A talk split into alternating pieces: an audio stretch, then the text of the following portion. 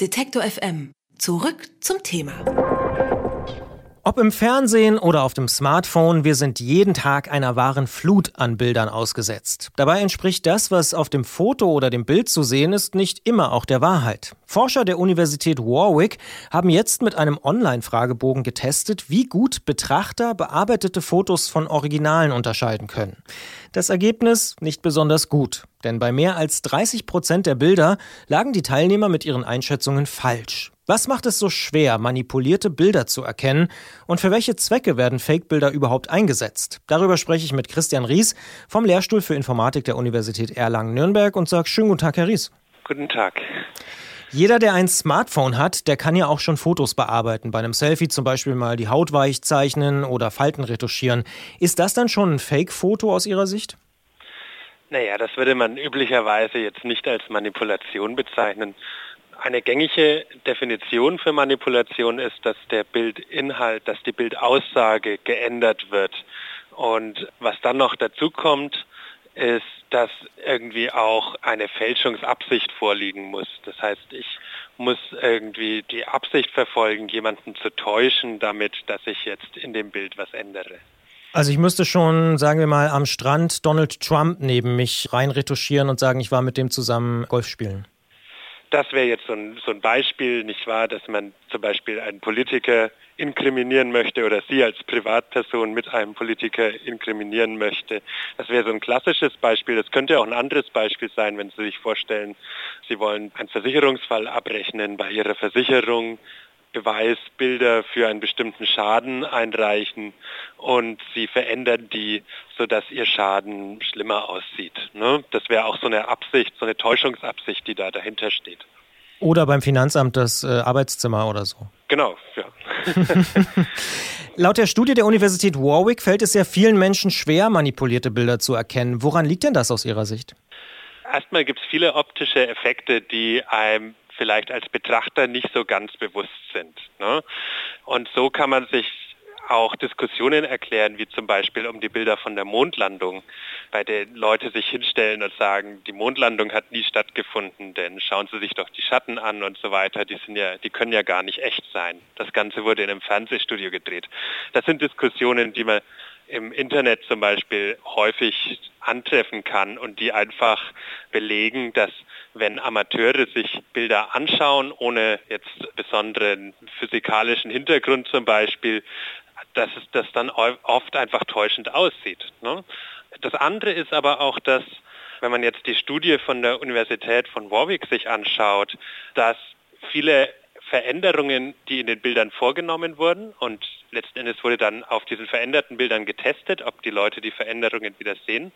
Diese Veränderungen, die waren oft irgendwo im Bildhintergrund und nicht zentral für die Bildaussage. Ja?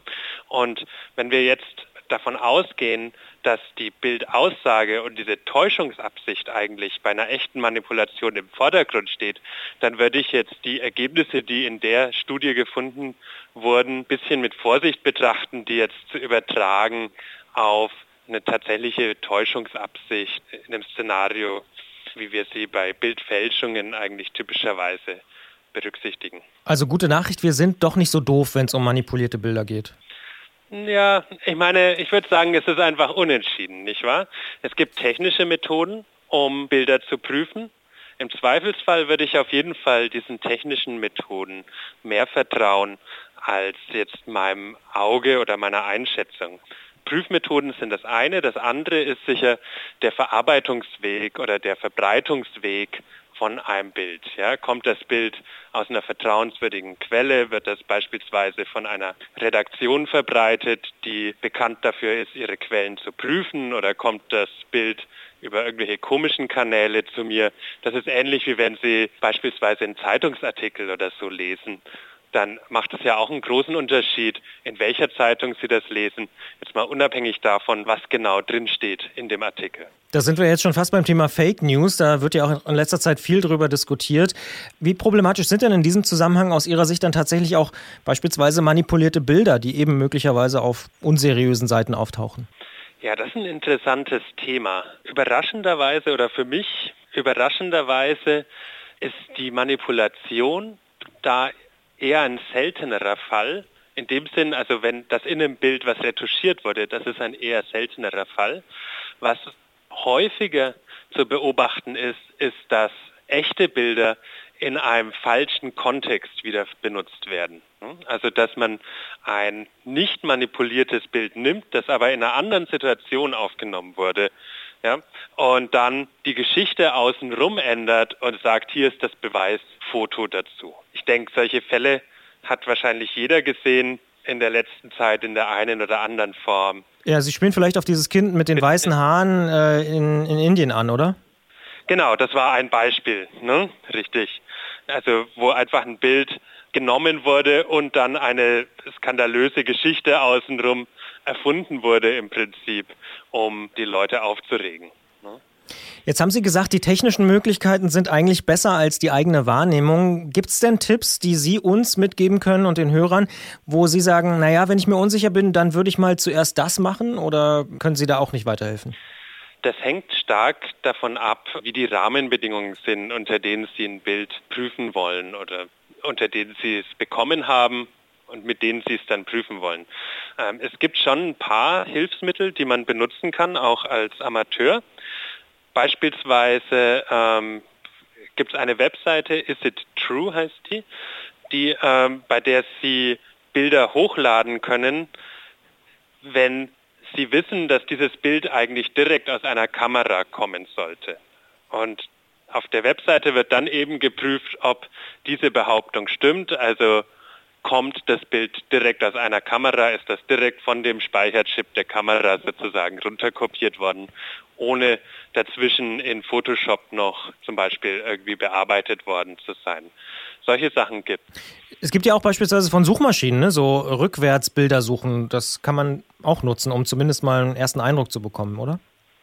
Genau, das ist was anderes. Genau, wenn Sie sich fragen, ist dieses Bild woanders benutzt worden, kommt das aus einer anderen Quelle, dann gibt es bei Google die inverse Bildersuche zum Beispiel oder bei TinEye inverse Bildersuche, die Sie benutzen können, um vielleicht auf andere Fundstellen im Netz zu stoßen. Das funktioniert aber hauptsächlich gut, wenn das Bild als Ganzes wiederverwendet wurde, also nicht ein Ausschnitt aus dem Bild oder so. Haben Sie denn noch am Ende vielleicht einen Tipp, wo Sie sagen, hm, das habe ich lange nicht gewusst, das mache ich jetzt aber tatsächlich häufiger, um nochmal irgendwas zu überprüfen? Ich glaube, für Privatanwender besteht natürlich auch immer ein Interesse dran, zu wissen, was jetzt an einem Bild tatsächlich dran ist. Ich denke, man sieht das auch an den Diskussionen, die sich im Netz dann oft entspannen um Bilder herum. Es ist aber halt für Privatleute einfach schwierig, sozusagen da tatsächlich eine qualifizierte Prüfung vorzunehmen, einfach weil die technischen Hürden relativ hoch sind, um, um selbst so eine Analyse vorzunehmen. Fake-Bilder sind oft nur mit technischer Unterstützung zu erkennen. Ich habe darüber mit Christian Ries gesprochen. Er beschäftigt sich mit Bildforensik an der Universität Erlangen-Nürnberg.